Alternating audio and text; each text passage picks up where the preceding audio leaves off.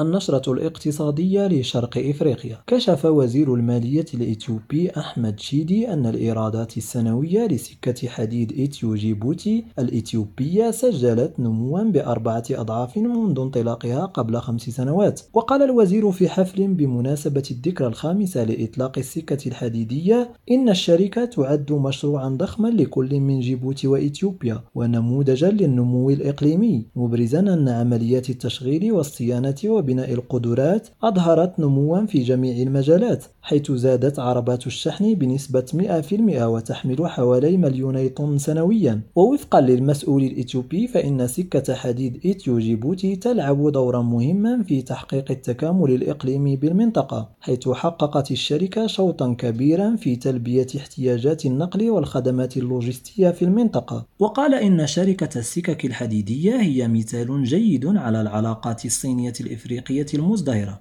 مشيرا إلى أن المشروع جاء نتيجة لتعاون إثيوبيا وجيبوتي والصين وشكل أول ثمرة لمبادرة الحزام والطريق التي أطلقتها الصين. يونس بوزريدا ريم راديو كيغالي.